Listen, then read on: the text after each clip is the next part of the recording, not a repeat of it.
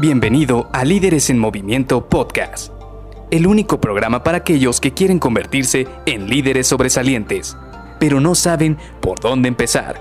Te revelaremos los secretos mejor guardados que te ayudarán a triplicar los resultados de tu equipo. Con ustedes, su anfitrión, mentor en temas de liderazgo, CEO de Líderes en Movimiento y única persona que piensa que la pizza con piña debería ser patrimonio cultural de la humanidad, Luis García.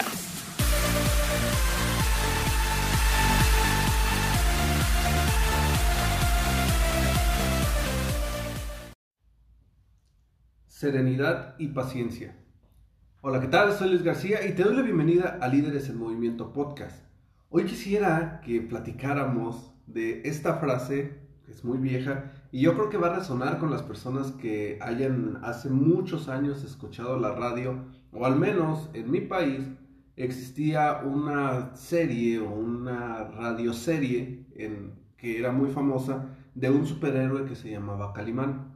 Y una de las frases que él decía era, serenidad y paciencia mi pequeño Solín, que le decía a su, pues podemos decirle su ayudante o su persona, su segundo este superhéroe que estaba siempre a su lado y ayudándole.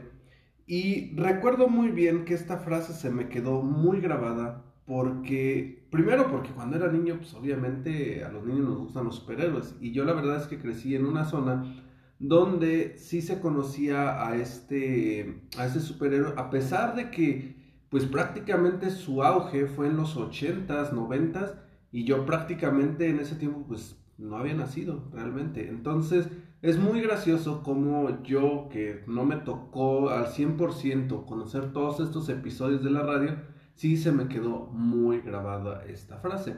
Ahora, ¿por qué la, estoy trayendo hoy al episodio del podcast? Todos los días tenemos muchísimas situaciones y muchísimas actividades que de repente nos llevan al límite del estrés o incluso nos hacen perder la paciencia. Y esto es muy normal porque pues, al final del día somos humanos y vamos a tener retos, vamos a tener dificultades, vamos a tener obstáculos en los cuales no vamos a poderlos superar de manera rápida o incluso vamos a tener que ejecutar un plan que va a tardar mucho tiempo para que se resuelva. No todo se puede resolver de la noche a la mañana y a la velocidad que nosotros quisiéramos o que esperamos que se resuelva. Esto es muy normal, esto es muy común. Pero si algo he aprendido con mis últimos años ya en la vida laboral es que hay que ser muy pacientes. Y no quiero que se malentienda que llevemos la paciencia al grado en el cual vamos a dejar las cosas y que fluyan por sí solas y de la noche a la mañana, ah, ahora ya todo esto urge. Pues no, la verdad es que no se trata de hacer eso.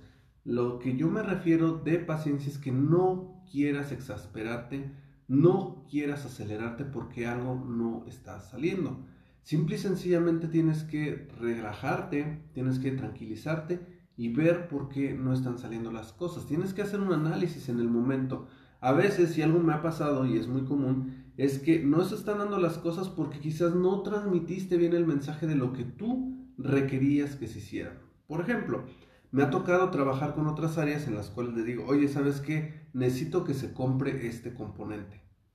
Y sí, les dices, sí, necesito que se compre ese componente, pero nunca le dices ni de qué proveedor, ni con qué precio, ni para cuándo lo necesitas. Y entonces cuando llega la fecha en la cual tú lo requieres y te das cuenta que no se ha comprado, realmente es porque tú no les transferiste bien toda esta información y te empiezas a desesperar y empiezas a gritar o empiezas a patalear por todos lados, pero al final del día, ahí es cuando tienes que estar calmado, tienes que entonces respirar y ver cómo resolver las cosas. Yo soy de la idea en la cual primero es resolver el problema y luego ya después patalear, porque obviamente no te vas a quedar con el coraje ahí atorado, como decimos aquí algunos amigos, no te vas a, no te vas a guardar todo ese enojo, pero sí en el momento tienes que reaccionar rápido y dar una solución, dar una respuesta, buscar la mejor solución para el problema que tienes enfrente.